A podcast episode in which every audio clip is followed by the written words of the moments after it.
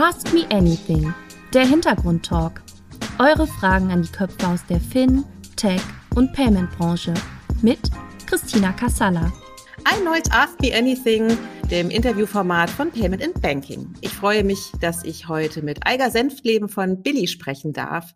Eiger, herzlichen Dank für deine Zusage und ich würde dich wie üblich äh, in diesem Interviewformat erst einmal bitten, dich kurz vorzustellen. Wer bist du? Was machst du? Und was waren deine Stationen, bis du die Position bekleidet hast, die du heute bekleidest?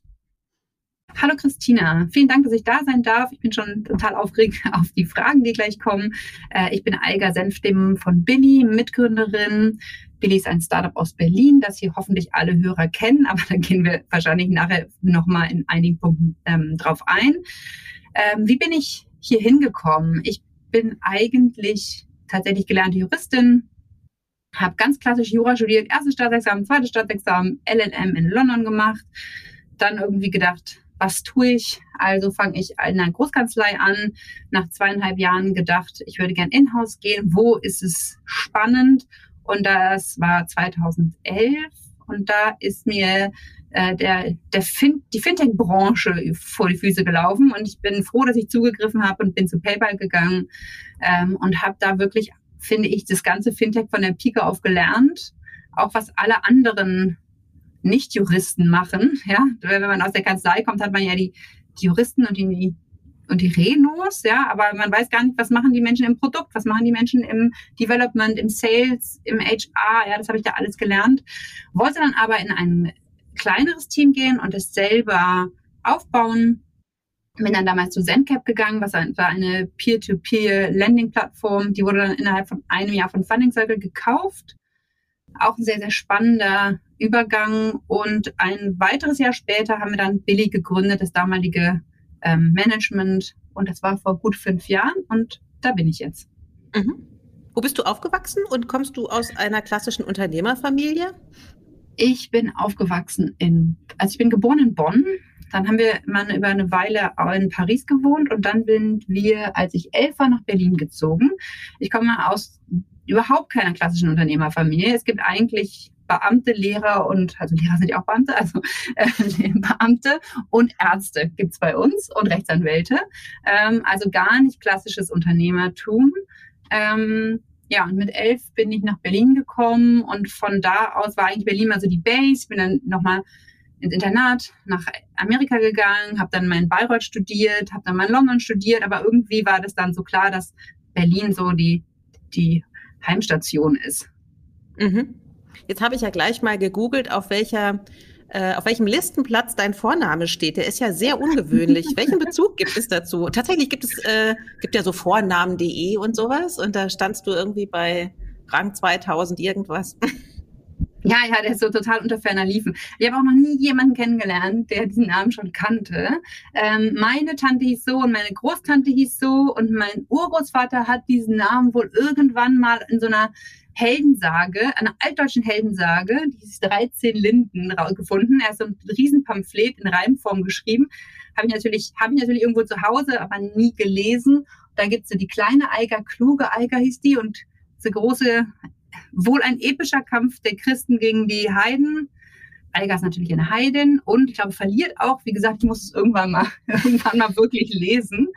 Aber dieser Urgroßvater hat dann gesagt, besonderer Name und Genau, und seitdem gibt es in meiner Familie so ein paar Eigers, mhm. aber ansonsten ist das tatsächlich sehr selten. Ja, man kann ja manchmal auf so Seiten eingeben, wie häufig der Name in Deutschland vertreten ist. Also es gibt also ein grünes Cluster in Berlin und das seid alle ihr, ja? Nee, das ist, ähm, doch, das kann sein. Meine Tante meine Tante war tatsächlich, also die lebt nicht mehr, aber die war auch in Berlin und ich glaube, die älteren Generationen sind, hatten nichts mit dem Internet zu tun. Aber ja, wahrscheinlich ist das meiste davon ich. Und dann gibt es noch eine Künstlerin, die hieß Alga Rasch. Das war die Frau, die die drei Fragezeichen-Bücher von früher illustriert hat. Also Ach, da gibt es auch nochmal. Voll fame. Ja. Und dann gibt es noch eine Geschäftsführerin von so einer Kinder-Wollweig-Klamottenmarke aus Süddeutschland. Die Sana heißt die, ja. Leute, die Kinder haben und so ein bisschen Öko-Klamotten mögen, werden es kennen können. Geschäftsführerin heißt auch Eiger bin ich natürlich stolz. Natürlich, klar, wenn man so seltene Namen hat. Ich kenne das immer mit meinem Namen, mit meinem Nachnamen. Und tatsächlich, wenn ich den eingebe bei uns, dann clustert sich das nämlich genau da, Berlin, dann da, wo ich groß geworden bin und da, wo mein Vater herkommt. Und dann weiß ja. ich genau, das sind nur wir, weil diesen Namen gibt ja. es quasi ja auch einfach sonst nicht. Ja. Also es gab mal, es gab mal, ich weiß noch, als ich elf war, da haben meine Freunde von meinen Eltern ihren Hund Eiger genannt. Ja, das fand ich irgendwie ein bisschen gemein. Das weiß ich auch, wie man damals irgendwie den Hund Eiger nennt, aber ich habe es überlebt. Der Hund es war hoffentlich auch. ein schöner und kuscheliger Hund, oder? Also ich habe den, glaube ich, nie kennengelernt. Ich habe den immer so auf Weihnachtskarten gesehen und dachte mir, naja, gut. Aber ich weiß, also gut, kann man auch seinen Hund so nennen. Du hast es gerade erwähnt, du hast Jura studiert. Ähm, warum hast du dich für dieses Studium entschieden? War das sozusagen, ich weiß nicht, was ich machen soll, oder wolltest du die Welt verbessern? Was, was hat dich zum, zum Jurastudium gebracht? Weißt ja, du das noch? Auf, ja, gute Portion. Ich weiß nicht richtig, was ich machen soll. Und auch eine gute Portion damals. Mit Jura kann man ja alles machen. Ja, das war so ein bisschen meine Vorstellung. Ich weiß nicht, ob das wirklich richtig ist, weil man ja deutsches Recht lernt und dann irgendwie Recht lernt. Ähm, aber ja, wir hatten dann auch einige Rechtsanwälte in der Familie, ja, und man, man guckt jetzt ein bisschen, was machen die Leute, die man kennt. Und dann habe ich Jura studiert. Mhm. Was war das größte Klischee, was dir in deinem Jurastudium begegnet ist? naja, also ich finde, man, also ich, ich habe dann gesagt, ich möchte auch nicht in Berlin studieren, weil ich möchte irgendwie noch mal, raus und eine kleinere Stadt. Und ich hatte dieses ganze romantische Studienleben, ja, und dann bin ich nach Bayreuth gegangen und da hatten irgendwie 25 Jahre, bevor ich da hingekommen bin, so eine Campus-Uni neben die Stadt gebaut. Das heißt, Stadt und Universität waren überhaupt nicht verwoben und ich fand es irgendwie, und dann, ich fand es irgendwie ein bisschen, ich bin da nicht so richtig angekommen. Das, das Klischee, diese Barberjacken, Segelschuhe, äh, das würde ich sagen, das ist so. Das, das ist kein Klischee. Das hast du bestätigt gefunden. Ja, ja, genau. ja. Auf jeden Fall zumindest da war das, war das schon viel so. Das ist lustig, ne? Weil ich habe ja dann auch drüber nachgedacht und ich habe ja auch in so einer kleinen Unistadt äh, angefangen zu studieren in Marburg. Mm, ist ja so ein bisschen wie Bayreuth, alte tradierte Universität und so. Und, nee, äh, eben ganz genau nicht wie Bayreuth. In Bayreuth ist sie nicht alt und tradiert, sondern ganz neu und gar nicht. Ach, deshalb, ich glaube, Marburg und Tübingen und Bonn sind irgendwie so das, was ich mir gewünscht hatte. Und Bayreuth so. war dann gar nicht so leider. Okay, aber das Klischee habe ich nämlich da auch gefunden. Ich habe nämlich irgendwie mhm. auch mal zwei Semester dann da in die juristische Fakultät reingeschnuppert und es war nämlich genau das, was du gerade geschildert hast, nämlich so Barberjacken, Perlenohrringe. Man konnte es immer so ein bisschen von den BWLern unterscheiden. Die Perlenohrringe waren irgendwie größer. Und genau, und die BWLer hatten damals rosane Hemden und Poloshirts an. Das stimmt. So, ne? dass ich studiert habe, ja, ja. Ja, ja, ja das aber, ist lustig. Mhm. Diese Blusen ja, ja. auch bei den Frauen damals, ne? Mhm. Ja, viele Blusen. ja, das stimmt. Warst du auch Blusenträgerin oder hast du dich nee, da so ein bisschen?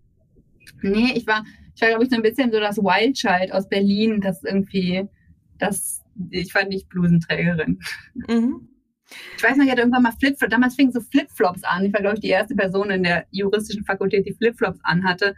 Und jetzt trägt sie irgendwie jeder. Aber ja, es gibt mhm. ja auch super nette Barberträger, ich weiß auch nicht. Das ist halt so ein Klischee und das ist irgendwie so ein bisschen so ein Style. Ich finde es immer lustig, wenn ich jetzt 20-jährige Leute sehe, die so, so angezogen sind.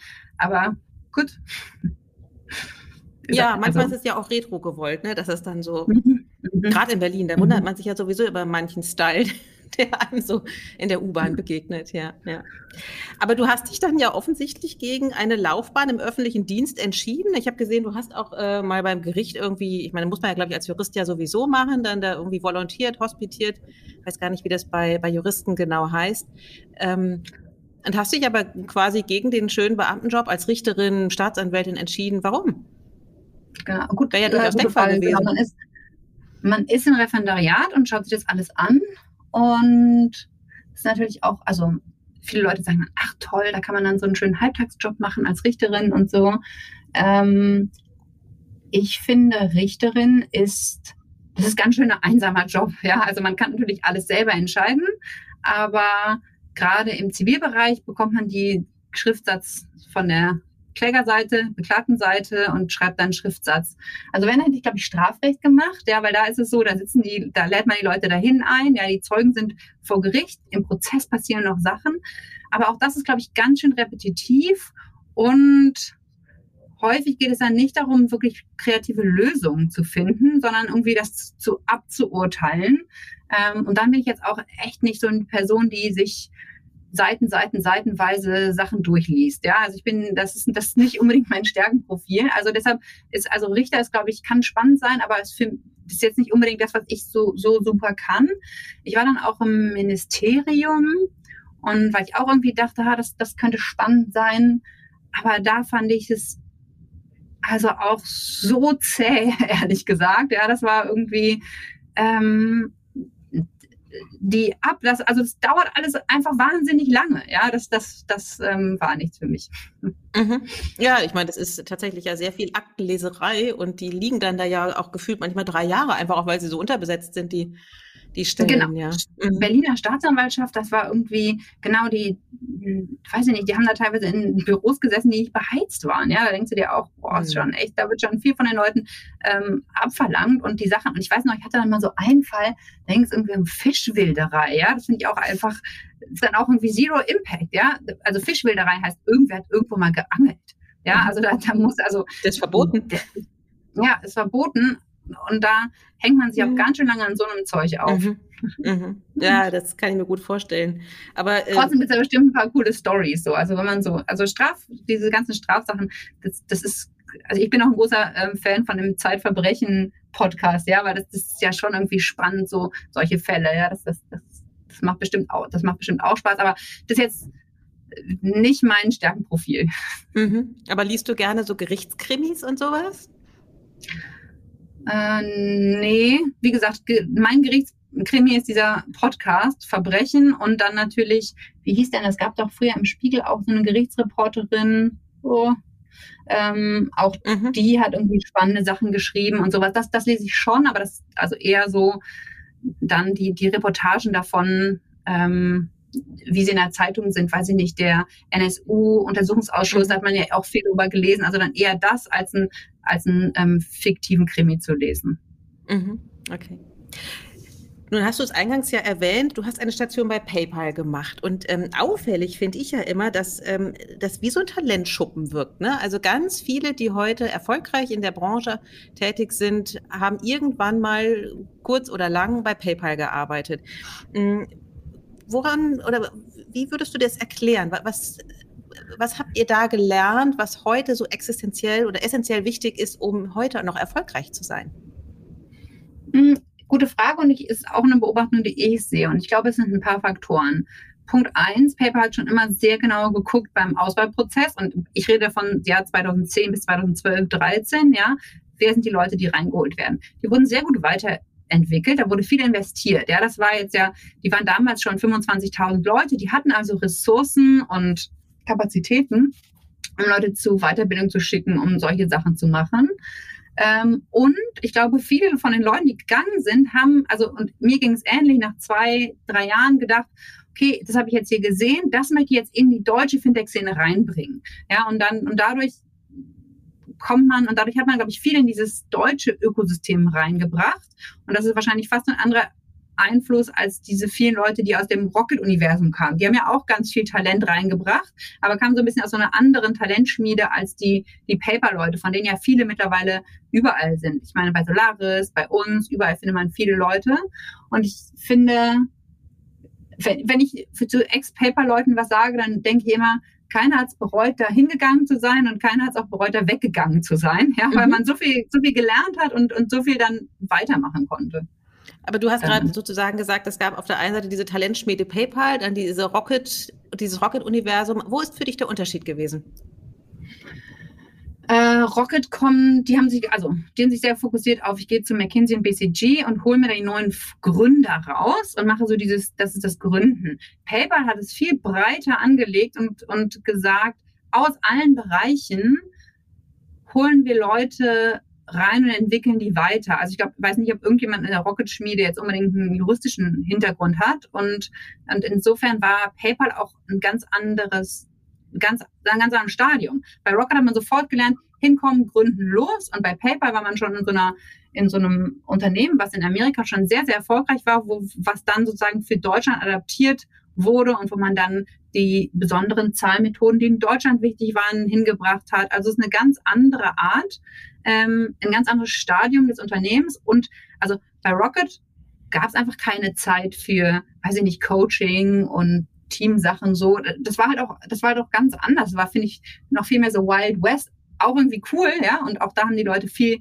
ganz viel auch für dieses Ökosystem mitgebracht, aber halt tatsächlich ein, ein anderes, ein anderes Learning. Und, und bei PayPal war das, kam das halt wirklich mehr aus dieser Silicon Valley, Kalifornien Idee, wie man, wie man zusammenarbeitet. Ich persönlich fand, dass ich wirklich alles gelernt habe von was ist Affiliate Marketing über ähm, also es, es, hört sich lustig an, aber wenn man ähm, Anwältin ist, dann arbeitet man, dann hat man Kontakt mit einem Mandanten und man löst für die Probleme oder geht mal zu Gericht. Aber ich dachte halt wirklich so, das ist die Welt. Ja, ich dachte so, ach ja, es gibt ein HR-Team. Ich dachte, die Leute bewerben sich einfach. Ja, oder was machen eigentlich Sales? Ja, ich dachte, muss man nicht einfach nur einen Vertrag unterschreiben und das war's? Ja, also weißt du so, dass das so aus dieser, mhm. aus dieser wirklich sehr kleinen, engen Anwaltsperspektive, hat sich das für mich total geöffnet und ähm, so diese spannenden Einblicke, wie funktioniert eigentlich so ein, so ein großes Tech-Unternehmen? Ja, so also die haben ja ihr ganzes Risiko, sitzt teilweise in Dublin, teilweise aber auch irgendwie in Phoenix, Arizona. Dann haben die Developer-Teams in drei Zeitzonen, ja, Indien, Europa und ähm, Kalifornien. Da gibt es teilweise Teamleads, die die alle überblicken. Ja, das ist schon, das ist schon total faszinierend zu sehen, wie, wie sowas funktioniert. Also was ich höre, ist, es ist ja auch ein Plädoyer sozusagen, verschiedene Berufsrichtungen auch gut auszubilden. Und ähm, würdest du sagen oder braucht es jetzt zehn Jahre später noch ein PayPal, also ein Unternehmen, was sowas nach wie vor leistet? Siehst du sowas? Oder und gleichzeitig nimmst du auch sozusagen doch wieder eine Fokussierung wahr, dass Quereinsteiger in unserer Branche nicht mehr so vertreten sind, wie vielleicht noch vor zehn Jahren, als PayPal sie alle zu sich geholt hat? Hm, also zu deiner ersten Frage, ähm, wer das jetzt wie leistet. Ich glaube, das leisten jetzt viel mehr der ganzen Startups. Diese ganze Weiterbildung und diese Sachen, dass sie jetzt, glaube ich, viel mehr überall ankommen. Ich bin mir sicher, wenn man jetzt zum Raisin geht, wenn man jetzt zum Billy geht, wenn man jetzt irgendwo hingeht, dann haben die das alle auf dem Schirm viel mehr als noch vor zehn Jahren, ähm, können das also so ein bisschen mehr übernehmen. Ähm, Quereinsteiger ist, also mittlerweile glaube ich, sind auch Quereinsteiger überall viel beliebter. Und das, also die Tatsache, dass Fintech als Branche ja ganz anders wahrgenommen wird, macht es natürlich alles viel attraktiver. Das war nur historisch gesehen noch nicht so. Ja, da, da waren wahrscheinlich PayPal die, PayPal die ersten, die, die das so attraktiv gemacht haben und die da, die das, die das aufgebaut haben. Mhm, mhm. Ja, nee, ich hatte ja jetzt unlängst ein, ein ähm ein Podcast eben auch in Ask Me Anything mit dem Hartmut Giesen und der ist ja auch Quereinsteiger quasi und hat natürlich jetzt eine wahnsinnig äh, zentrale Rolle in unserem Ökosystem. Und uns ist so aufgefallen, ähm, ja, es gibt Quereinsteiger, aber die Geisteswissenschaftler fehlen so. Weiß mhm. nicht, wie ist es bei euch im Team? Wir haben tatsächlich, mein einer Mitgründer hat Politik studiert, Geisteswissenschaftler. Oh ja. Jurist, Juristen sind ja keine richtigen Geisteswissenschaftler, wir lernen ja schon viel praktisches Zeug. Meine eine Kollegin, die bei uns das PIPE-Team leitet, hat tatsächlich Latein studiert und ist Klassizistin. Ähm, wir haben, ja, also die hat das gleiche studiert, was auch Boris Johnson studiert hat und auch mal einen Vortrag darüber gehalten, ja. Also das, ähm, mhm. die Geisteswissenschaftler kommen, glaube ich, rein, weil die häufig in ähm, Beratung gehen und darüber dann auch, finde ich, total viel Mehrwert bringen, wenn sie dann in die Unternehmen gehen. Sagen, über mhm. diese Ecke hat man Gott sei Dank auch Geisteswissenschaftler. Wir haben einen Mediziner, der bei uns im Data Science Team ist. Der hat tatsächlich auch an der Uni gelehrt früher in, im medizinischen Bereich, aber nie als Arzt gearbeitet. Also da würde ich sagen, es ist schon relativ bunt aufgestellt. Mhm. Okay.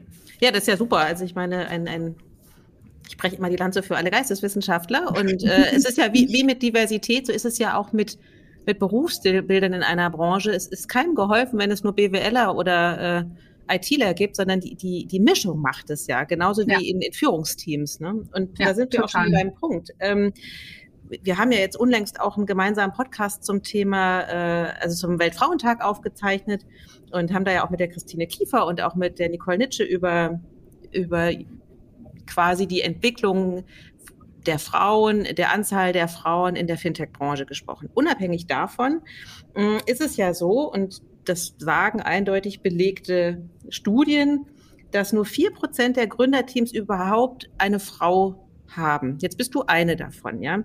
Weil ihr seid zwei Gründer und eben dich bei Billy. Und auch nur sechs Prozent der Frauen sind überhaupt selbstständig. Was läuft falsch in diesem Land? Ach, ich, ist es, also erstmal ist es, glaube ich, nicht dieses Land, sondern insgesamt. Ähm, ich glaube, das wird sich ändern, wenn es mehr weibliche Vorbilder in diesen Rollen gibt. Ja, wir sind irgendwie erst in der zweiten Generation Founder, in der ersten Generation, und wenn man sich die PayPal Wars anguckt, da gab es immer mal die eine oder andere Frau, aber sonst super wenige. Sheryl Sandberg hat bestimmt viel für diese ganze Tech-Branche getan, ähm, aber irgendwie ist es ja so in der Realität, dass Leute Vorbilder wollen und sehen, ah, guck mal, da ist jemand, ich kann mich mit der oder dem identifizieren und möchte auch das erreichen, was diese Person erreicht hat. Und ich sehe, das ist möglich. Und da haben wir einfach de facto weniger Frauen.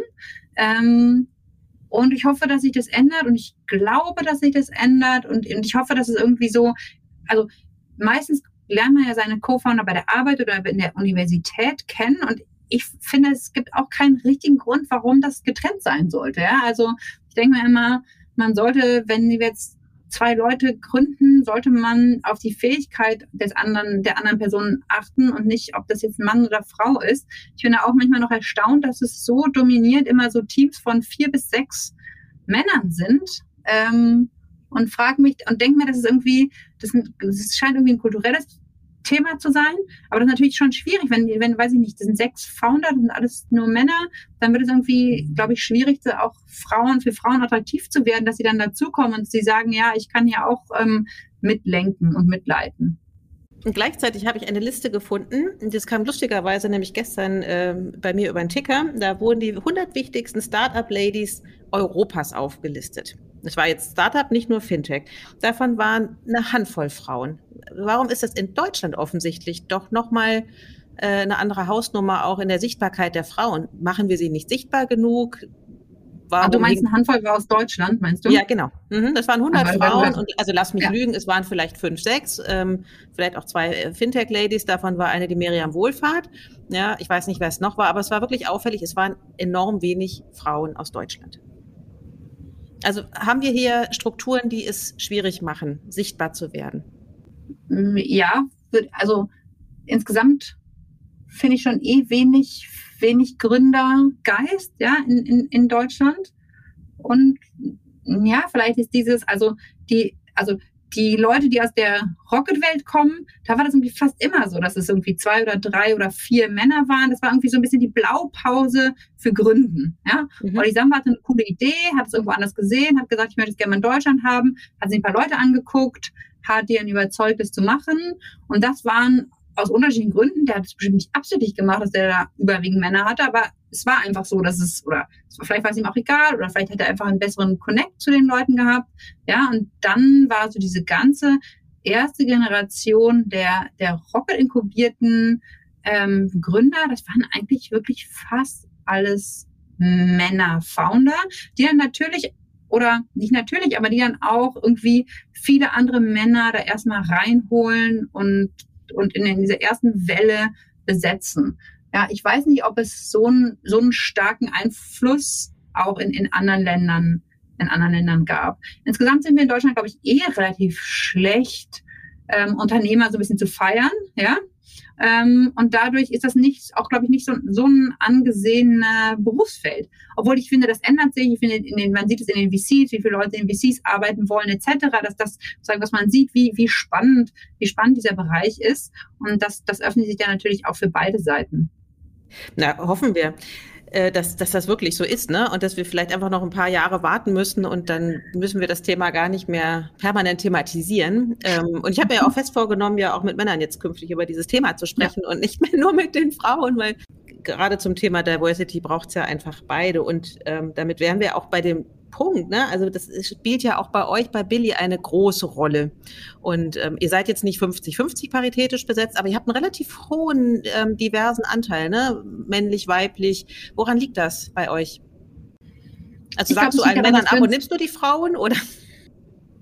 Nee, also ich glaube, wir haben schon Verständnis dafür von, dass es gut ist, wenn Teams divers sind. Ähm, wenn man erstmal ein Team hat, wo, weiß ich nicht, 20 Frauen drin sind, dann kommt auch kein Mann mehr rein. Ja, das ist einfach so. Lustigerweise weiß ich, dass es noch bei PayPal irgendwann so war. Da gab es ein nur weibliches Legal-Team und ein Mann hat es gerade verlassen. Es waren vier Leute und da hieß es dann schon, die fünfte Person wird jetzt aber nicht eine Frau, ne?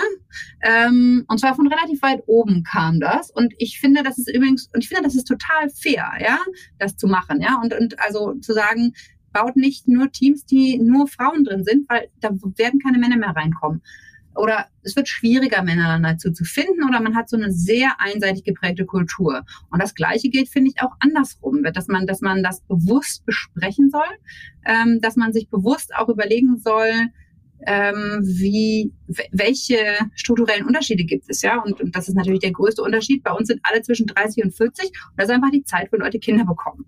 Ja, mhm. und, und, und je nachdem, wie man auch damit umgeht als Firma, also bei uns sind jetzt gerade zwei Frauen aus dem Leadership. Die eine hat gerade ein Kind bekommen, die andere ist gerade schwanger. Das darüber reden wir sehr offen, auch an die Erwartungen, die damit verbunden sind, wenn man, ja, was, was das bedeutet. Ähm, aber es ist ein totaler Wille, das für die Leute möglich zu machen, wenn die ähm, dabei bleiben wollen. Unsere VP Commercials für Commercials. Unsere VP für Communication war jetzt gerade neun Monate mit ihrem zweiten Kind für ihre zweite Tochter ähm, im, in Elternzeit und sie ist wiedergekommen und jetzt ist der Mann für neun Monate in Elternzeit.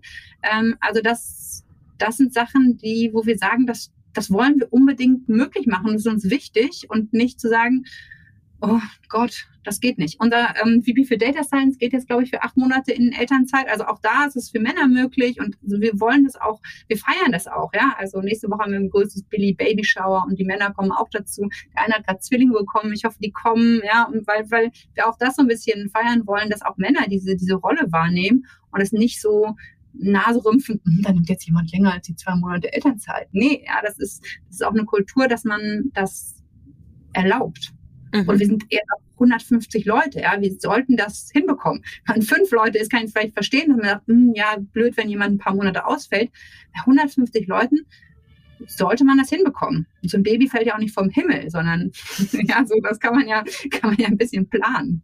Aber man muss es auch planen und kommunizieren und, und unterschiedliche Erwartungshaltungen besprechen, ja. Das, das ist so die Art und Weise. Wie, wie muss ich mir diese Babyshower-Party vorstellen? Also alle Billys zeigen ihre Babys und ähm, oder? Ja, sie weiß es auch noch nicht. Sie, sie hat ja noch nicht, sie hat noch nicht stattgefunden, aber meine eine Kollegin geht in Elternzeit. Und da dachte ich, alle, die jetzt gerade ein Baby hatten, sollen auch kommen. Und dann trinken wir irgendwie Sekt und Muffins und ähm, vielleicht auch alkoholfreien Sekt, ja, und alle können alle Kinder, also auch die größeren Kinder natürlich mitbringen, äh, dass man einfach mal einen Freitagnachmittag so ein bisschen auch Zeit dafür schafft, jetzt ja gerade viele Leute waren die letzten zwei Jahre nicht da, ja, dass gerade alle, alle mal kommen dürfen. Ja.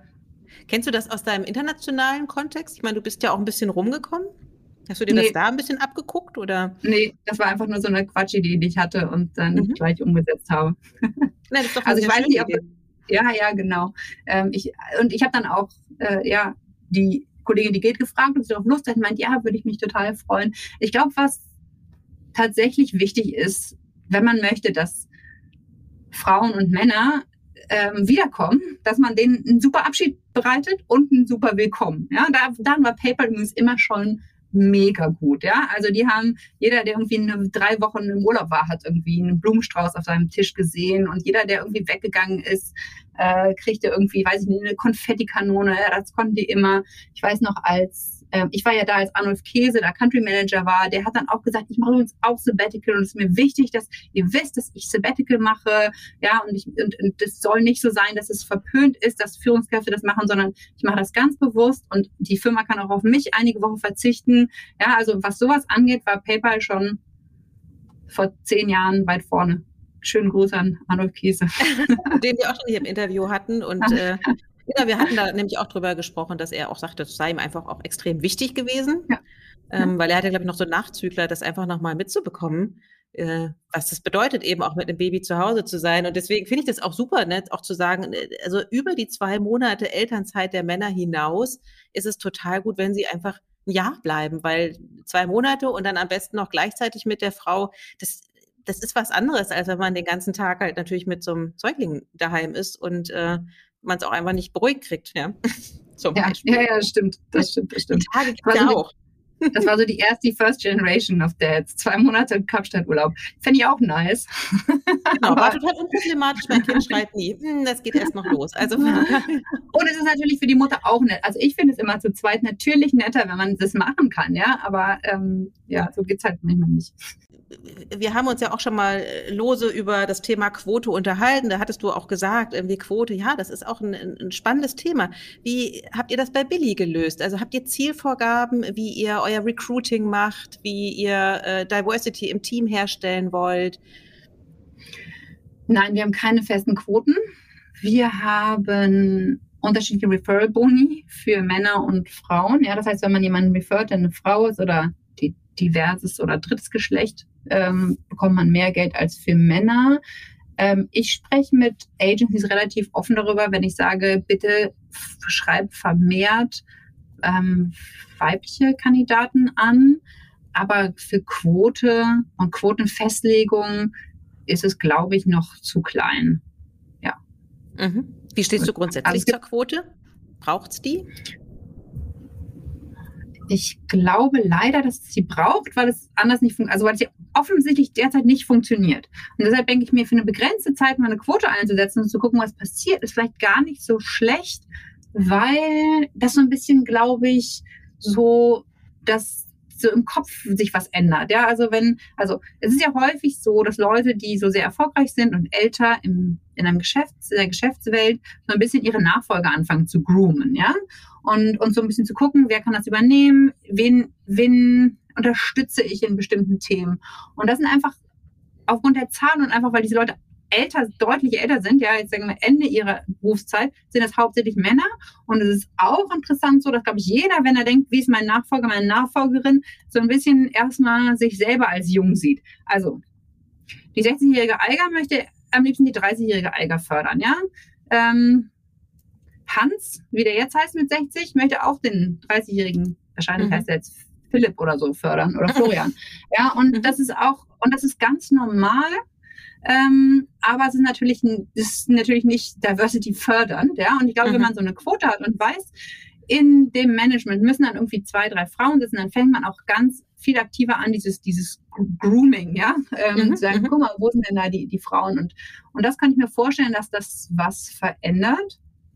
Und ich würde deshalb einfach die Quote mal ausprobieren. Ja, also ich finde, man kann ja auch politische Maßnahmen mal für zwei Jahre oder fünf Jahre in die Welt setzen und dann gucken, was passiert. Und ähm, wenn es schlecht läuft, dann, wenn es nichts bringt, dann läuft diese Maßnahme vielleicht nach zwei Jahren aus. Wenn es richtig gut läuft, wird sie nach zwei Jahren vielleicht nicht mehr gebraucht. Ja?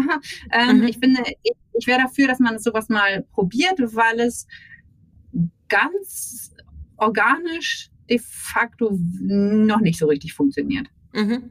Ja, naja, aber Deutschland ist natürlich auch einfach ein wahnsinniges Verwaltungsdickschiff, bis dann sowas mal durch ist. Und ähm, da sind natürlich so kleine Länder, gerade auch die Nordics und so, einfach extrem viel wendiger, die dann auch einfach mal Dinge ausprobieren und eine ganz andere Macherdynamik vielleicht auch haben. Ne? Mhm. Ja, ja, ja, das glaube ich auch. Mm, jetzt warst du eine Weile angestellt. Hast du, oder wie soll ich sagen, äh, siehst du als Gründerin eine größere soziale Verantwortung als als Angestellte? Bist du da engagierter jetzt? Hm, glaube ich nicht. Ich glaube, man, also ich kann jetzt einfach andere Entscheidungen treffen, die vielleicht mehr Leute beeinflussen. Ja, und mhm. es war jetzt nicht vorher so, dass ich da weniger sozialer war als jetzt. Also jetzt kann ich zum Beispiel, ich weiß nicht, Jetzt ein Beispiel, einer von unseren Mitarbeitern, der sitzt gerade in der Ukraine fest, da kann ich entscheiden, dass wir dem, unabhängig von dem, was er jetzt macht, sein Gehalt weiterzahlen. Ja, das konnte ich halt vorher nicht. Jetzt kann ich es entscheiden und jetzt treffe ich diese Entscheidung. Das ist jetzt, glaube ich, kein Mindshift-Wechsel, der da stattgefunden hat, einfach nur die Möglichkeit und deshalb finde ich es ja so toll, Unternehmerin zu sein, ja, dass ich sowas entscheiden kann. Schöne Überleitung. Lass uns über Billy sprechen. Ähm, wo hast du deine Gründer kennengelernt? In dem Job davor. Wir okay. waren ja alle bei Zenke. Genau. Mhm. genau da sie kennen. Und äh, wo und wann reifte der Gedanke, wir machen jetzt Billy? Ja, der, also wir hatten ja ZenCap und nach 18 Monaten ZenCap, ich meine, die hatten das vor 18 Monaten vor diesem Merger gegründet. Ich bin so sechs Monate später dazugekommen, da waren wir 35 Leute. Mit knapp 100 Leuten wurde das von Funding Circle gekauft. Ähm, und so ein bisschen die Idee, Funding Circle war, hatte in UK und US hatten die schon, ähm, äh, waren die schon live und die wollten jetzt Deutschland, Niederlande und Spanien dazu bekommen. Allerdings, wie es so häufig bei Mergern ist, ist der, ist die, der Honeymoon war nicht so lang. Ja, das hat einfach, das hat einfach nicht funktioniert. Das muss man einfach so sagen. Das sind sehr unterschiedliche Managementstile aufeinander gestoßen, beziehungsweise ich glaube, man hat sich einfach nicht genug Zeit genommen für dieses Mensch, dieses Zwischenmenschliche. Ja, das also, oder der, der damalige CEO von Funding Circle, als die die US gekauft hatten, waren die 20 Leute und der war von vier Wochen eine Woche in Kalifornien und hat diese Leute kennen, die Leute kennengelernt und so eine richtige gemeinsame Kultur erarbeitet. Das heißt, das amerikanische Büro und das Londoner Büro von Funding Circle sind extrem nah aneinander gewachsen. Ja, da wurden von beiden Seiten sehr, sehr viel Zeit investiert. Noch dazu gleiche Sprache. Mhm. Dann wurde quasi Deutschland gekauft und man dachte irgendwie, na, das kaufen wir irgendwie so mit und das wird schon. Und dann wurde aber auf der einen Seite gesagt, ihr habt die Company so gegründet, das ist eure Company, wir kaufen ja die Company euretwegen, ihr macht genau das weiter, was ihr immer gemacht habt. Auf der anderen Seite parallel lief, und das ist auch ganz natürlich, aus London lief dann so, oh, da gibt's Legal, Legal reported an mich. Finance reported an mich. Mhm. Also, ne, da, da ist dann so, so, so ein ganz natürliches Empire-Building, was da stattfindet, mhm. dass die Leute, die in London im Headquarter sitzen, bitte alle sagen, alle Funktionen bitte an mich reporten. Das heißt, die Leute, die in Deutschland sitzen, haben auf einmal so dieses total entblätterte Organisation, haben eigentlich nichts mehr so richtig zu sagen und sind Leute, die eigentlich gesagt haben, hm, wir wollten doch hier unser Unternehmen weiterführen. Ja, mhm. ja und das und solche Sachen ähm, ist, glaube ich, ein Lernprozess, wie das funktioniert oder wie nicht, hätte man, glaube ich, vorher viel mehr antizipieren müssen, würde ich sagen. Mhm, mhm, ähm, aber wir haben halt daraus gelernt und dann auch relativ schnell gesagt, lass mal die Learnings, die wir aus diesem Funding Circle Launch oder auch dem ZenCap machen, lass das mal umsetzen und, und ein neues Unternehmen machen. Ja, also absolut zero hard feelings von meiner Seite. Ich habe da super viel bei Funding Circle gelernt, tolle Kollegen da gehabt, tolle Möglichkeiten gehabt, aber so ein bisschen, hm, weiß ich nicht, wenn also ich hätte dann, glaube ich, sagen müssen, ich ziehe nach London und gehe dann da ins Headquarter und mache da mit, eher als sagen die zwei People Berlin Legal Team zu sein. Ja, das, mhm. Ist, mhm. das ist einfach so, dass man irgendwann sagt, nee, mach hier mein eigenes Ding. Und warum war es dann bei Now Pay Later für B2B? Also das war ja auch so ein bisschen so eine Entwicklung. Ähm, es hat angefangen überhaupt das, also, oder bei Funding Circle haben wir langfristige Kredite an Unternehmen vergeben. Ähm, dann haben wir gesagt, diese Kredite sind super langfristig, da kann man wenig schnell lernen, da kann man wenig Daten smart benutzen. Also lass uns in Richtung Factoring gehen und Factoring, äh, den Factoring-Markt digitalisieren. Das haben damals irgendwie vier, fünf andere Unternehmen auch gemacht. Finata, oh, mir fällt heute irgendwie kein Name ein. Ähm, egal, die gibt es jedenfalls alle nicht mehr. Deshalb ist auch so ist auch vielleicht so ein Grund, ja, sozusagen zu sagen, wir digitalisieren das.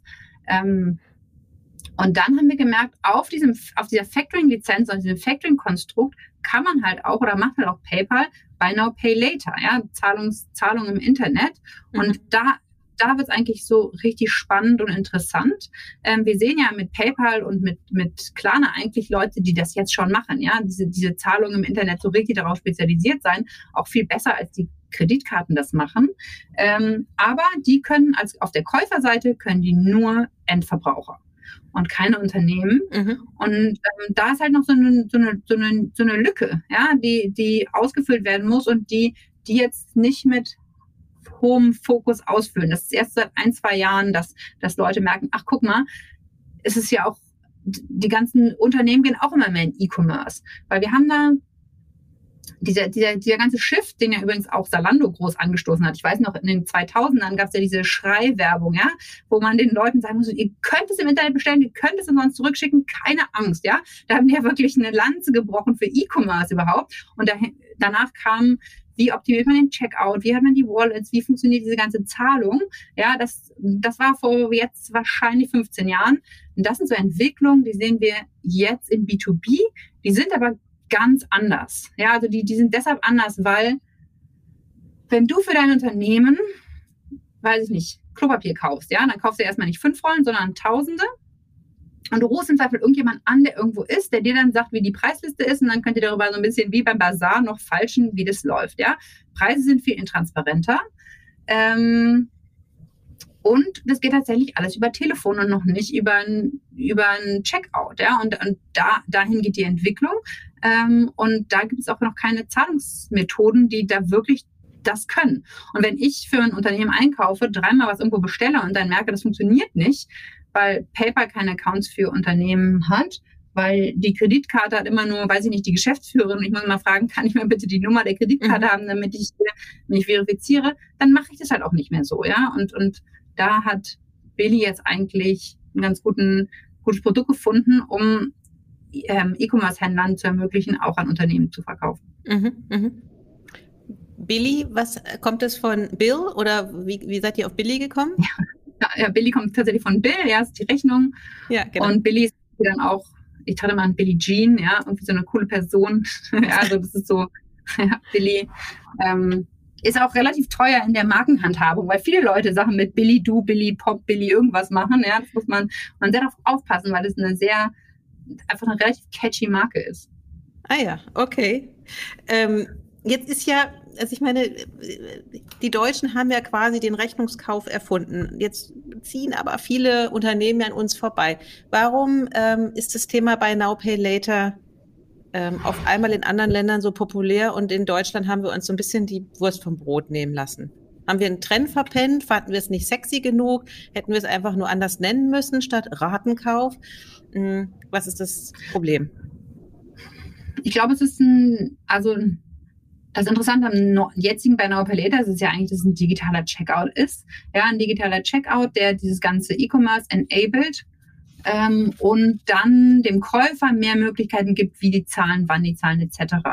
Also da, im B2B-Bereich lassen wir uns da, glaube ich, gerade von niemandem die Butter vom Brot nehmen. Ja? Mhm. Ähm, Im B2C-Bereich ist es schon so, dass Klarna da einfach Wahnsinnsmöglichkeiten gebaut hat. Ja. Ähm, und na klar, die Neckermänner, die das irgendwann mal erfunden haben, tatsächlich das nie den, den digitalen Shift ähm, hinbekommen haben.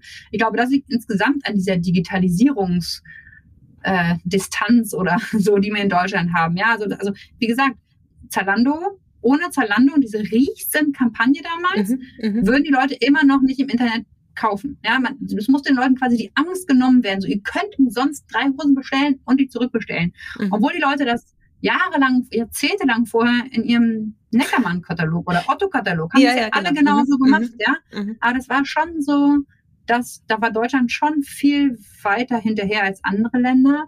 Genauso im digitalen Zahlungen, ja. Das heißt, also da war es dann eigentlich interessant, weil, weil bei Now Pay Later heißt ja, so zahlen wie immer, wie früher, ja. Das ist eben eigentlich so, eine Banküberweisung ist ja eben eigentlich nicht digital, ja. Nur haben wir da, mhm, mhm. ja.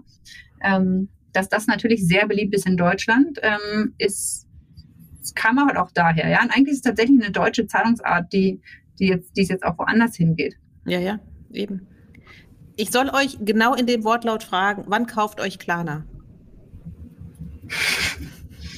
Also, das ist alles Zukunft, das ist alles Zukunft von mir. Da wurde bislang noch überhaupt nicht drüber gesprochen.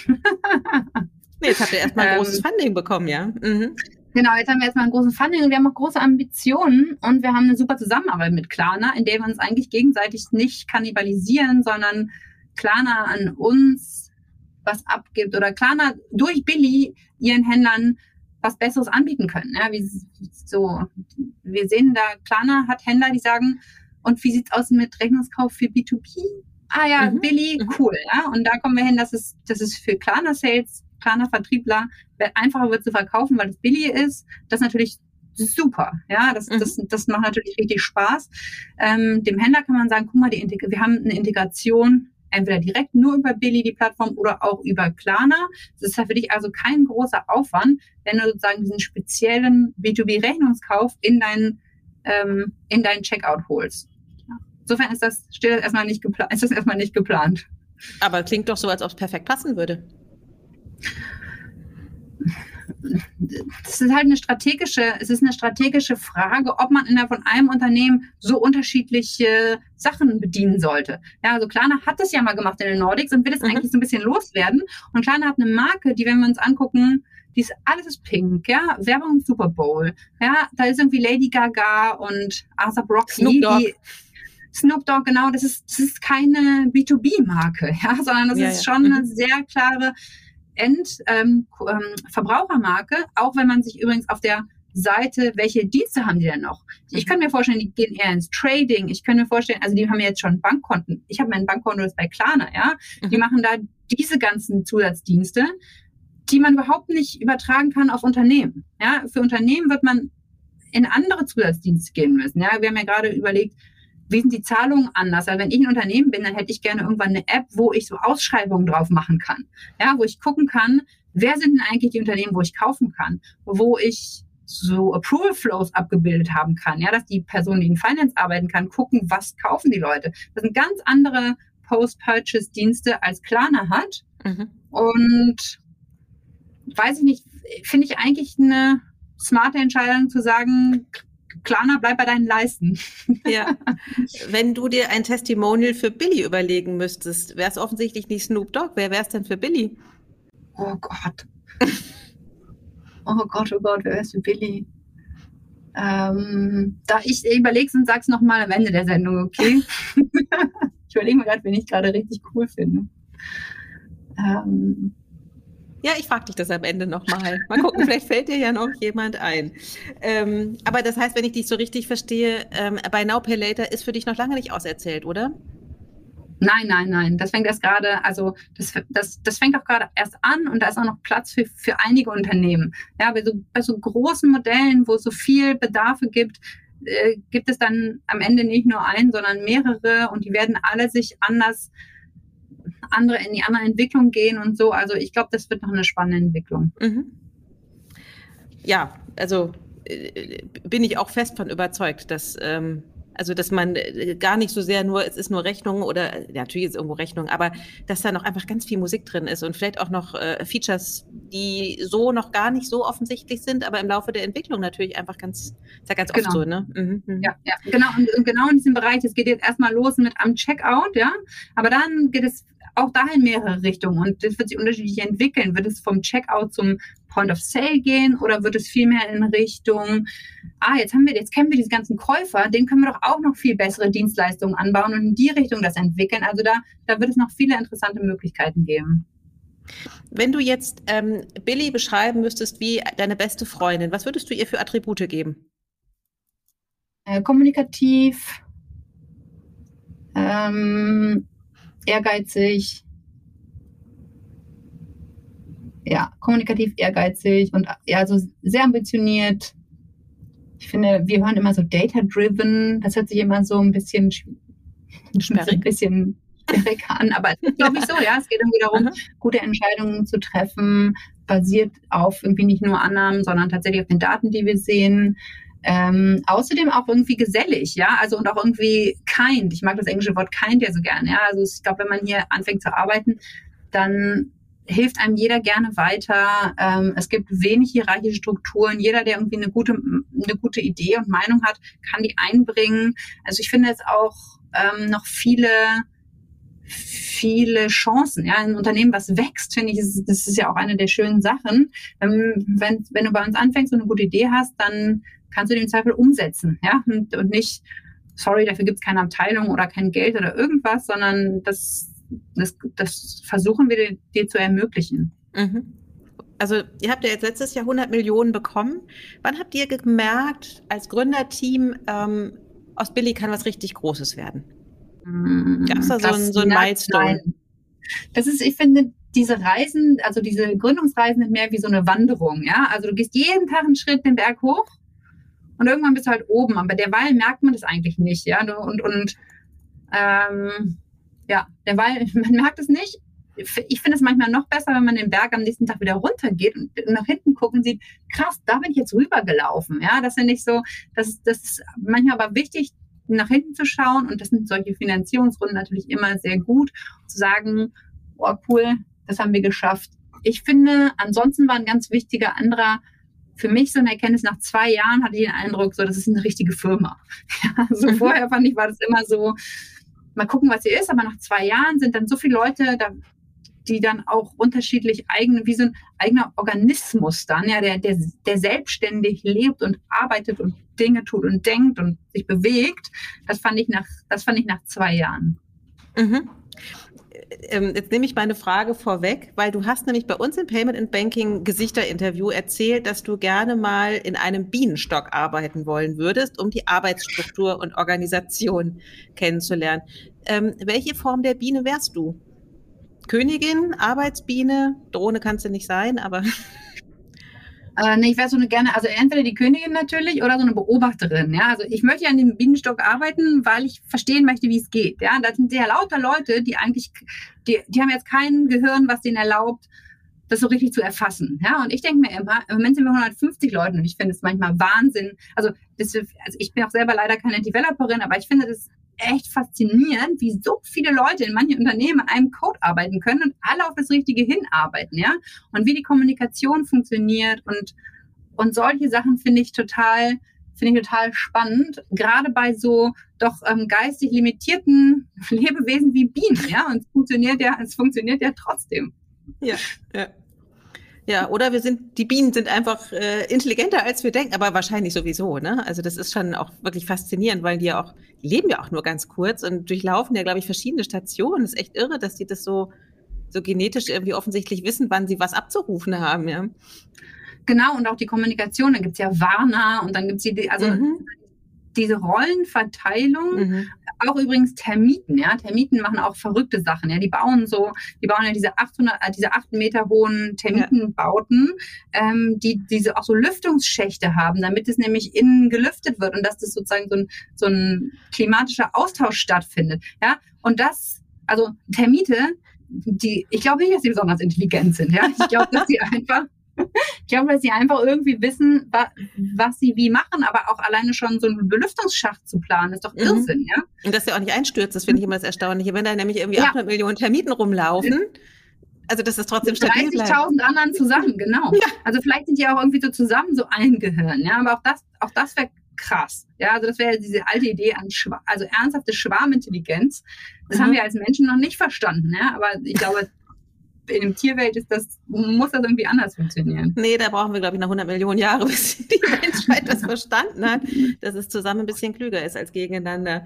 Ähm, doofe Überleitung. Ähm, du hast vorhin gesagt, ihr habt äh, ähm, einen, einen, einen Mitarbeiter in der Ukraine sitzen. Wie, ähm, wie sehr trifft euch die aktuelle Situation und ähm, welche Verantwortung würdest du sagen, hat unsere Branche eben jetzt auch in dieser aktuellen politischen Situation? Weil viele haben ja Entwickler in, in Osteuropa, in Belarus, auch in Russland, in der Ukraine.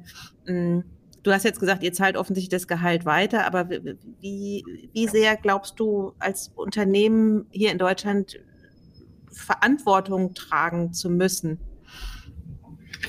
Ähm ja, schwierige Überleitung. Ja, also ich finde. Super schwierige Überleitung, aber ich habe gerade den Bogen uns, nicht so Es hat uns alles natürlich total getroffen. Ja, was da passiert ist am 24. Februar, ist, glaube ich, wirklich eine Zeitenwende, die wir jetzt sehen. Ähm, und das ist, also, das ist so shocking, was da passiert, wenn man sich das mal überlegt. Und ja, viele von uns haben Developer, da bei uns, der, unser Developer sitzt, wohnt eigentlich in Berlin, der war da, hatte das aber selber nicht vorhergesehen, dass sowas passiert und kann mhm. das Land nicht verlassen. Ja, das ist, das ist schon, finde ich, auf dieser persönlichen Ebene total krass. Auf der geopolitischen Ebene, das müssen wir jetzt auch gar nicht besprechen, weiß ich auch nicht, ob da nicht tektonische Umwälzungen vor uns stehen, die, die wir auf jeden Fall beobachten sollten, uns auf jeden Fall das anschauen schauen sollten. Ähm, wie, was können wir tun? Also ich finde, wir sollten und wir können, können vieles tun, was Unternehmen angeht und anderes. Also auf der einen Seite finde ich, kann man als Unternehmen, muss man sich natürlich um die Leute kümmern, ja, die in der Ukraine sitzen. Man muss aber auch irgendwie verstehen, dass die Leute, die Ukrainer, wir haben auch einige Ukrainer, gerade andere Sorgen haben, als unbedingt den nächsten Sprint oder die nächste nächsten Content für Billy zu schreiben. Ja, auch da finde ich verstehen dass die gerade andere Sorgen haben. Ich finde auf der anderen Seite ist auch ganz wichtig, uns nicht zu vergessen, dass wir auch sehr viele russische Mitarbeiter haben, ja. Mhm. die auch übrigens diesen Krieg nicht wollen und ihn auch gar nicht verschuldet sind. Ja, das ist, das ist Putins Krieg. Ähm, und es ist wichtig, dass wir das auch in diesem Umgang mit, mit unseren russischen Mitbürgern auf gar keinen Fall vergessen. Ähm, was machen wir als Firma? Ja, also wir, wir haben versucht, sozusagen diese, diese individuelle Hilfe von unserem Kollegen, wo übrigens zwei Kollegen schon mit dem Auto an die polnische Grenze gefahren sind, um dessen Familie abzuholen. Ja, also da, da merkt man, die Leute wollen ja alle helfen. Ja, das ist ja total, mhm. das ist ja eigentlich ein tolles Gefühl. Ähm, und dann sammeln wir natürlich Geld, ja, schauen, also wir, wir haben jetzt gesagt, wir haben so eine, so eine ähm, wir haben so eine Spendenaktion gestartet. Jeder, der für jeden Euro, den ein Mitarbeiter spendet, packt Billy zwei oben drauf. Mal gucken, wie viel bei rumkommt. Ähm, und dann finde ich auf einer persönlichen Ebene, finde ich auch, muss man gucken, dass man helfen kann. Dann am Hauptbahnhof kommen Leute an. Ich höre immer so, immer wieder, dass Leute Schlafplätze brauchen. Wir haben uns jetzt auch gekümmert, aber das ist natürlich nur ganz persönlich. Also ich glaube schon, dass es mhm. da ganz wichtig ist, dass wir da im Moment helfen, wie wir können. Und ich glaube auch, dass diese Hilf Hilfe tatsächlich was bringt. Ja, Putin hat es überhaupt nicht gedacht, dass die Ukrainer so so robust sind. Ja, und und die sind es natürlich oder von dem, was man hört, sagen die, dass es ihnen total viel bringt, Fotos von Demonstrationen zu sehen, wo die ganze Welt auf die Straße geht, um sie zu unterstützen. Ja, es bringt auch mhm. was, Waffen zu senden. Es bringt auch was, Geld zu senden. Es bringen solche Sachen, bringen was. Und die, die schützen jetzt auch nicht nur die Ukraine, sondern so ein bisschen auch unsere Demokratie. Ja, weil Absolut. das ist, dass es mal wieder so einen Krieg gibt, wo jemand einfach in ein anderes Land reingeht und sagt, nee, ich will, dass es jetzt mir gehört, weil ich, because I can, ähm, mhm. ja, ist schwierig. Ja, also das heißt, ihr habt einen Mitarbeiter quasi oder äh, der eigentlich in Berlin lebte, aber jetzt irgendwie in dem Land eben bleiben muss, weil ja, ja Männer, also Männer zwischen genau 18 und 65, 18 und 60 oder sowas nicht mehr ausreisen dürfen. Okay. Ja. Furchtbar. Ich meine, der hat ja wahrscheinlich auch Familie hier und alles, ne? Ist ja Genau, wir haben mit seiner Familie da, die Familie mhm. sitzt wieder hier. Ist total mhm. furchtbar. Also das ist auf mhm. einmal jemand, der mhm. aus diesem ganz normalen Berliner Leben mhm. aus nichts rausgerissen ist mhm. und sich da wiederfindet und jetzt sagt, ich versuche irgendwie zu arbeiten und hier, also das, das genau, auf, auf diesem Level sich das vorzustellen, ja. ist richtig verrückt. Ja, und da. Ja, und das ist ja auch erschütternd. Das geht ja in die andere Richtung. Ist das ja letztendlich genauso. Ich meine, die sind ja in der Ukraine, sind die ja auch aus dem Leben rausgerissen worden. Die hatten ja vor drei Wochen hatten die noch eine Wohnung und einen Beruf und alles. Ja. Und wenn man jetzt da am Hauptbahnhof ist, das ist, das sind schon auch sehr berührende Momente, wenn man sieht, welche, welche Hilfsbereitschaft diese Menschen erfahren, die quasi aus ihrem Land rausgebombt worden sind. Also es ist, ja, ist, ähm, ja da kommen einem wirklich die Tränen, wenn man das sieht. Man kommt da irgendwie von so einer Reise zurück und sieht dann Menschen, die also wirklich von jetzt auf gleich ihre ganze Heimat verloren haben. Ja, ja wie schnell das auch ging alles. Ja, das ja, ist jetzt ja. zwölf Tage her. Und äh, man darf auch nicht vergessen, Putin hat auch Russland kaputt gemacht. Ja, da ist, mhm. geht jetzt SWIFT nicht mehr. Alle großen Marken, alle Berater gehen aus dem Land raus. Die werden bald kein Saatgut mehr haben. Die können bald Banken nicht mehr benutzen. Die können, da sitzen auch ganz viele Leute fest, die keine Putin-Fans sind und jetzt sagen, oh, was mache ich? Ja, ähm, mhm. das ist, ähm, mhm unheimlich repressiv gehandhabt werden da die Demonstranten und da gehen trotzdem viele Leute demonstrieren. Ja, das finde ich auch. Was für ein Mut, super ne? mutig, ja. Super ähm. Das ist auch sehr, sehr mutig.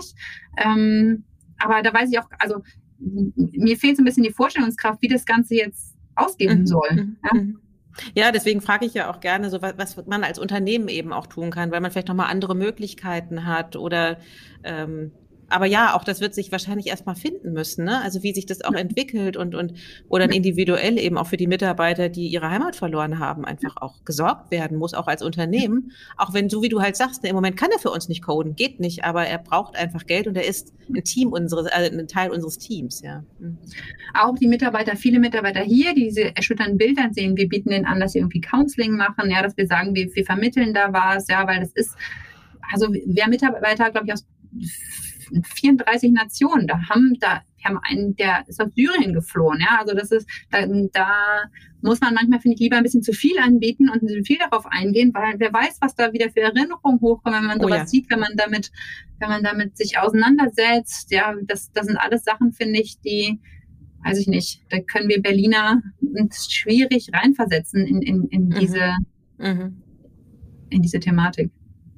Ja, es wird vor allem natürlich gerade auch äh, die Digitalisierungsbranche sehr beschäftigen, weil natürlich einfach mehr als andere Firmen natürlich einfach auch mit, mit den Hubs da vor Ort eben zusammengearbeitet hat. Und das waren ja riesige Hubs, das wusste man ja im Grunde gar nicht vorher.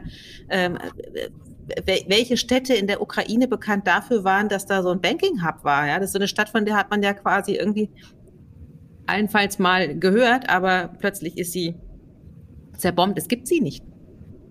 Ja.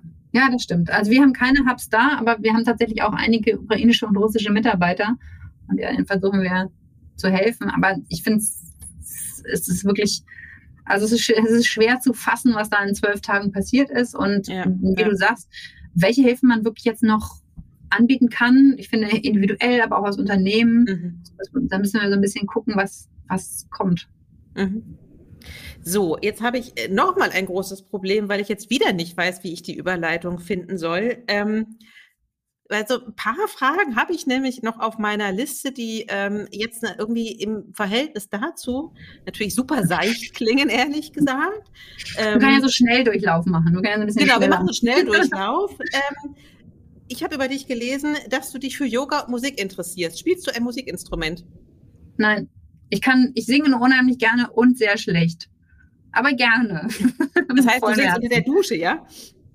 Ja, und auf jeder Karaoke-Bühne, wenn man mich lässt. Wirklich? Also, ja, ja. Ist das für dich Entspannung, Karaoke zu singen? Ja. Und, und was dann? Ähm, von so Mr. Brightside oder ähm, Tonight You're Gonna Have a Good Time. Äh, ähm, alles Mögliche, wirklich. Janis Joplin, ähm, The Cardigans. Aber Janis ähm, Joplin ist schon anspruchsvoll ne, mit dieser Stimme. Muss ja vorher ja, ja, ich, kann das auch, ich kann das auch nicht besonders gut und es ist gut, wenn ich ein bisschen betrunken bin, genau. also, oh, das so aber lustig. das habe ich auch echt richtig lange nicht mehr gemacht. Also ich würde das, das möchte ich gerne nochmal machen. Ja, Billy Party mit Karaoke-Station. Ja, ja, ja. Gab ja, schon mal bei Karaoke. Ob ich mich das machen würde? ohne mit der Wimpern zu zucken, wirklich. Vor ich totale Rampensau. ja, na klar. Da habe ich überhaupt, also wirklich, überhaupt kein Problem mit. okay, wenn du ein Instrument lernen könntest, welches äh, würdest du wählen? Äh, ich glaube Klavier. Ich habe auch früher mhm. mal Klavier gespielt. Ich finde es einfach also. Klavier oder Gitarre, einfach ähm, weil es einfach so vielfältig ist man dazu singen kann. Ach so, ach du machst das dann so Elton John mäßig, ja du ja, genau. bist dann da irgendwie am Spielen und singst dazu. Herrlich. Genau. Aber man darf dir dabei also, auch zuhören, oder? Also es ist ja nicht so, ja. Das ist ja nur, du hast ja hypothetisch Gitarre. Ja, man darf mir da, man darf mir damit zuhören. also, naja, ich meine, manche singen ja halt wirklich gerne, aber keiner darf es mitkriegen, weil es schief ist. Mhm. Mhm.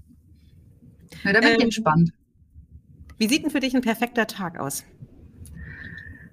Ähm, ich wache auf und mache erstmal einen Kaffee, und mhm. schönes Wetter wie heute, ja, Sonnenschein, Kaffee trinken.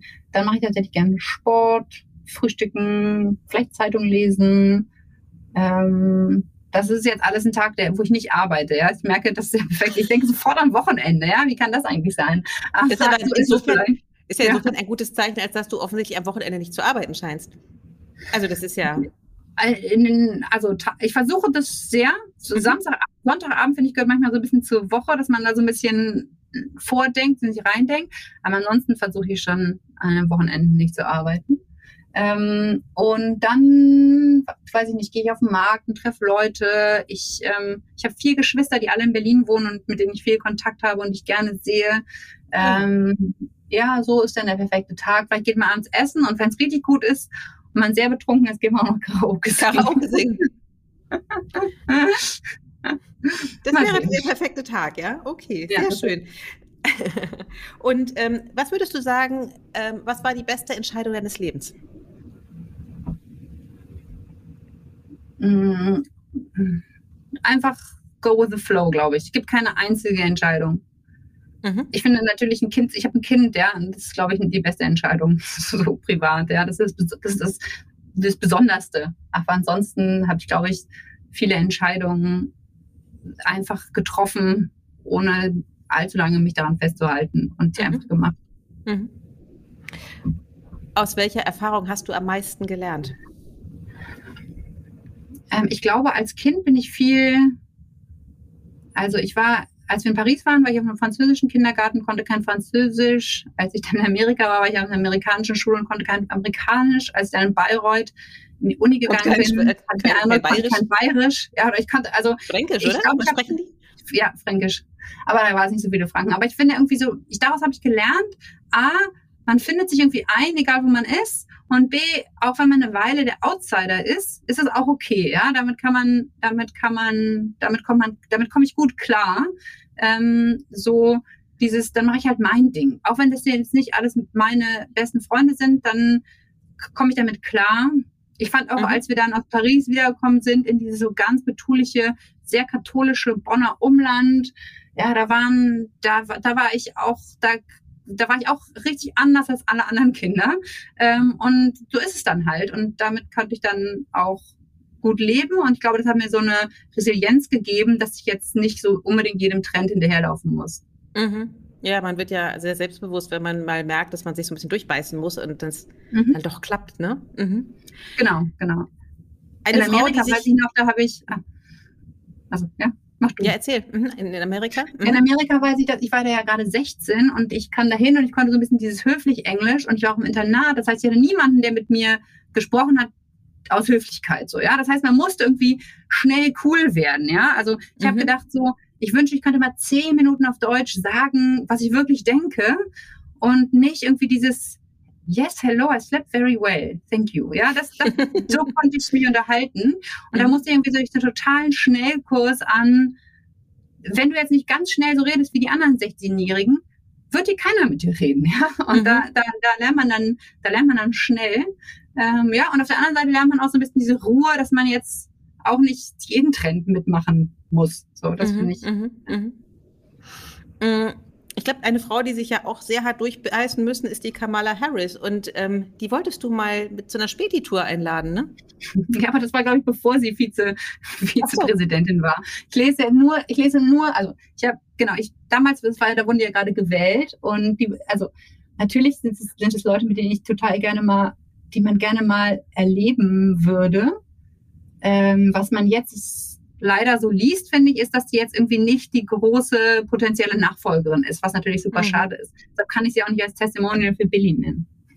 Ach so, ah, aber du würdest mit ihr Karaoke ja, singen gehen. Ja, wo die bestimmt besser singen kann als ich. Ich ja. finde dann ist irgendwie, wahrscheinlich ist so die, die, die größere Persönlichkeit ist irgendwie Michelle Obama, ja. Also die ist natürlich, äh, die können wir vielleicht als Testimonial aufstellen, ja. Es gibt ja so eine, irgendwie eine Netflix-Serie, glaube ich, mit der, die ist einfach schon crazy, so amerikanisch überkandidelt, immer wird gebetet und jeder wird umarmt, so, ja. Und ähm, da war ich aber trotzdem irgendwie so viel Herzlichkeit und auch so viel Ausdruck und, und Intelligenz. Und die hat sich auch so durchgekämpft, ja, also Michelle Obama könnte, würde ich als Testimonial, als Testimonial für Billy, für Billy, mit der du Karaoke singst. Ich finde, das ist ein wunderbarer Abschluss für dieses Gespräch. Und ich freue mich darauf, wenn ich das in den Medien lese, dass äh, Eiger Senftleben mit Michelle Obama Karaoke singt. Toll. Any day, really. Michelle, call ja. me up. Ja, und lad mich ein, ich komme auch. Ja. Wunderbar. Eiger, ich danke dir sehr für deine Offenheit und deine Zeit, die du dir genommen hast. Ähm, wir haben viel über dich erfahren, viel über Billy gehört. Ähm, ganz toll. Und das nächste Mal sehen wir dich auf unserer Veranstaltung bei Payment and Banking auf der Payment Exchange. Ich freue mich sehr. Bis dahin. Ich freue mich auch. Ja, Danke dir, dahin. Christina. Tschüss. Ciao.